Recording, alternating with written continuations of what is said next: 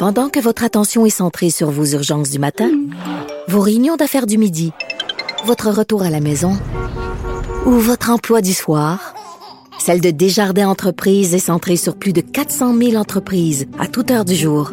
Grâce à notre connaissance des secteurs d'activité et à notre accompagnement spécialisé, nous aidons les entrepreneurs à relever chaque défi pour qu'ils puissent rester centrés sur ce qui compte, le développement de leur entreprise.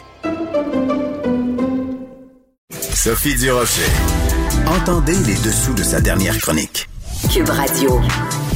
On sait que le nerf de la guerre hein, dans cette lutte contre la COVID-19, ça va être le jour où on va trouver un vaccin. Vous savez peut-être qu'il y a un groupe d'experts, d'experts pardon, qui conseille le gouvernement fédéral pour l'achat de vaccins contre la COVID-19. Ce qu'on savait pas, c'est que beaucoup de gens qui, qui siègent sur ce comité-là sont en conflit d'intérêts parce que, croyez-le ou non, ils ont des liens avec les grandes compagnies pharmaceutiques. Alors, la raison pour laquelle on le savait pas, c'est que ces gens-là déclaraient leur conflit d'intérêts au gouvernement, mais que cette information-là n'était pas rendue publique. Quel manque de transparence. Heureusement, il y a des journalistes qui ont fouillé l'histoire et qui ont sorti ça. Donc, très bientôt, on va pouvoir savoir exactement quels sont les conflits d'intérêts de ces gens-là. Et quand j'ai vu ça, les mots vaccin, COVID-19, conflit d'intérêts, j'ai tout de suite penser à mon ami Amir Kadir. Je dis mon ami parce que on aime ça se coltailler à la radio, mais souvent on parle de ça, le Big Pharma. Donc je me suis dit, j'ai hâte de voir ce que Amir en pense. Il est microbiologiste, infectiologue au Centre hospitalier Pierre Le Gardeur. Monsieur Kadir, bonjour. Bonjour, Madame euh, Desrochers. Alors, euh, j'ironisais sur le fait que des fois on se coltaille à la radio, mais il y a une chose sur laquelle on est d'accord, c'est que les intérêts pharmaceutiques sont parfois très inquiétants.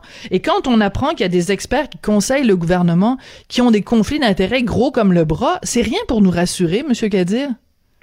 Euh, Madame Durocher, d'abord, je je suis pas nécessairement ici, euh, comment je pourrais dire, fâché après ces gens qui ont des liens avec l'industrie pharmaceutique, mais avec les gouvernements qui, pendant, depuis 30 ans, ont diminué les budgets de recherche, mm-hmm. euh, se sont retirés du domaine de recherche pharmaceutique et, euh, en fait, en, général, les, budgets de, de, recherche ont considérablement diminué et on a laissé la place à la, à la subvention, au financement privé de la recherche. Alors, que doivent faire les chercheurs de pointe qu'on a formés dans nos meilleures universités qui doivent euh, travailler à découvrir des choses, à développer des nouvelles, des nouveaux diagnostics, de nouveaux traitemts, ben, ils se tournent vers l'industrie pharmaceutique et reçoivent des budgets et des financements qui fait que, oui, malheureusement, euh, cette, cette, politique des gouvernements introduit une perversion mm-hmm. qui fait que, de manière euh, systématique,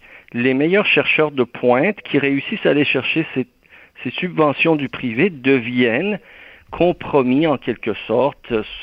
Ça introduit des billets, même si c'est pas toujours conscient, des billets inconscients dans le choix de leurs recommandations, dans la, la, la, pente que prend leur recherche. Et c'est là qu'on se retrouve dans des situations inusitées où le gouvernement veut avoir les meilleurs experts pour les conseiller, mais les meilleurs experts, ben, c'est ceux qui sont allés chercher les financements mm-hmm. privés parce qu'il n'y avait plus de subventions gouvernementales ou très peu.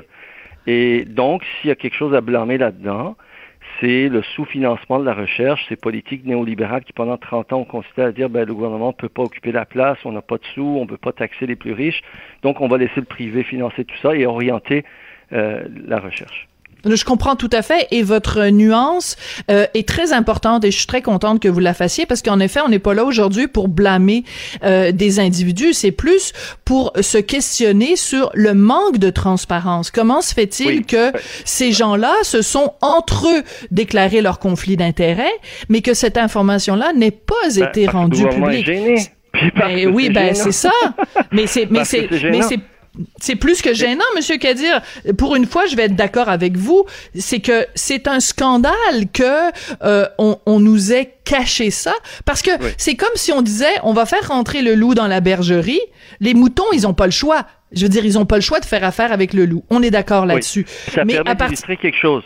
Par exemple, dans toute l'histoire entourant l'hydroxychloroquine et Gilead, avec son le remdesivir on m'a entendu dire que le remdesivir, là, il n'y a pas eu plus d'efficacité ou d'intérêt véritable démontré pour le remdesivir, avec des toutes petites études qui ont démontré des, dont on a changé euh, les, endpoints, c'est-à-dire les, effets recherchés en cours de route pour avoir de bons résultats, publier quelques papiers, puis tout de suite, ben, plusieurs scientifiques qui sont de près ou de loin attachés à ces intérêts pharmaceutiques, ou des journaux, des grands journaux scientifiques qui reçoivent de des annonces. De Lancet, ouais.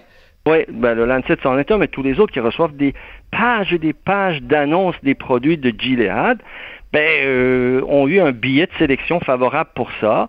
Et euh, pour quelques erreurs méthodologiques initiales euh, du professeur Raoult, on a discrédité tout le reste de la recherche qui venait de la Chine, de l'expérience des pays qui l'ont utilisé.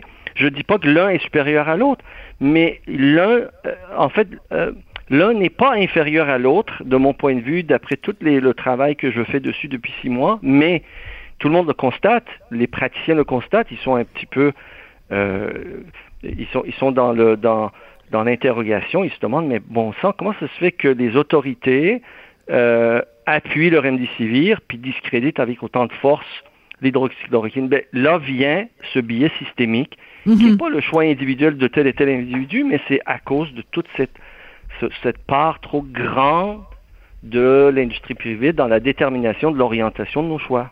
Donc aujourd'hui, vous continuez à vous intéresser à l'hydroxychloroquine, vous ben, continuez. pas tellement, parce que parce que malheureusement, il n'y a pas de il a pas de miracle ni dans le remdesivir ni dans l'hydroxychloroquine. Chacun a probablement sa place à des moments très très particuliers, mais on sait que dans les pays où ça a été largement utilisé de manière beaucoup plus libérale, comme en, euh, au Portugal, euh, au Maroc, en Inde, en Chine, euh, dans les pays asiatiques, ben, la mortalité est plus basse que dans les pays qui l'ont qui l'ont interdit, même d'usage comme la France ou la Grande-Bretagne. Mhm.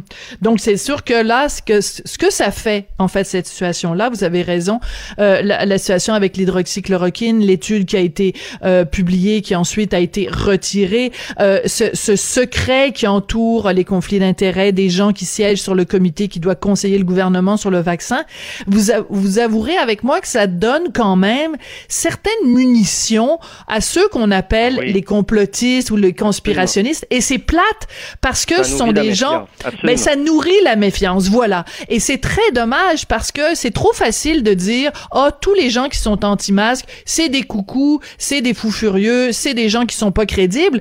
Ben des fois, tu sais, une horloge arrêtée à raison deux fois par jour, là. ben, des fois, il y a quand même des choses où on se dit, ben, il y a peut-être pas des complots partout, mais il y a des apparences de, de, de conflits d'intérêts, en, tout cas.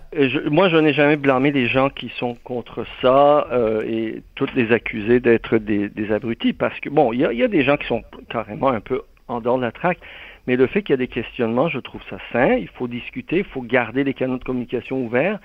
Ce qui est certain, je suis d'accord avec vous, et c'est là qu'il faut faire la différence. Il n'y a pas un grand complot planétaire où des milliers de gens seraient en train de nous arranger quelque... Non. Le, le, le seul complot permanent et, constant, c'est le, le, complot des intérêts. Il y a de hmm. l'ignorance, il y a des cacheteries, il y a des gens qui essayent, chacun de leur barre, de tirer la couvercle de leur côté. Et plus on est puissant, plus on est, on s'appelle des grosses compagnies pharmaceutiques hmm. ou des, des, grosses banques, mais ben, on a la capacité de contrôler euh, le message, d'influencer les décisions. Donc, c'est à travers tout ça qu'il faut y voir clair. Et c'est pour ça que les gouvernements aujourd'hui doivent faire preuve de plus de transparence possible, ce qui nous revient au gouvernement fédéral. Il me semble que dès le début, le gouvernement aurait dû annoncer ça. Écoutez, on fait notre travail. Voici des gens qui ont des conflits d'intérêts, mais on a mis ces mécanismes, deux, trois mécanismes particuliers pour s'assurer que leur lien avec les compagnies pharmaceutiques n'influe pas indûment sur les choix. Voilà. Si, ben c'est ça. Si dès le départ Ottawa avait été transparent, ben on se, on serait pas aujourd'hui dans une situation où il y a plein de gens qui disent oh mon Dieu, tu sais, on essaye. C'est qu'en fait, ce que les conspirationnistes disent, c'est le gouvernement nous cache des choses. À partir du moment où le gouvernement fait en effet exactement ce que les conspirationnistes disent, ben ça, ne fait ça ne fait qu'alimenter et c'est ça vraiment très très triste. Euh, Monsieur Kadir, vous avez l'histoire du remdesivir puis l'étude du Lancet puis cette histoire là, ce genre d'histoire là, ça nourrit la méfiance. Faut vraiment que les décideurs publics euh, changent euh, d'attitude et soient plus prudents de ce de ce point de vue là. Oui. Alors Monsieur, le monde, je veux dire le monde va ben finir par, euh, par déconnecter.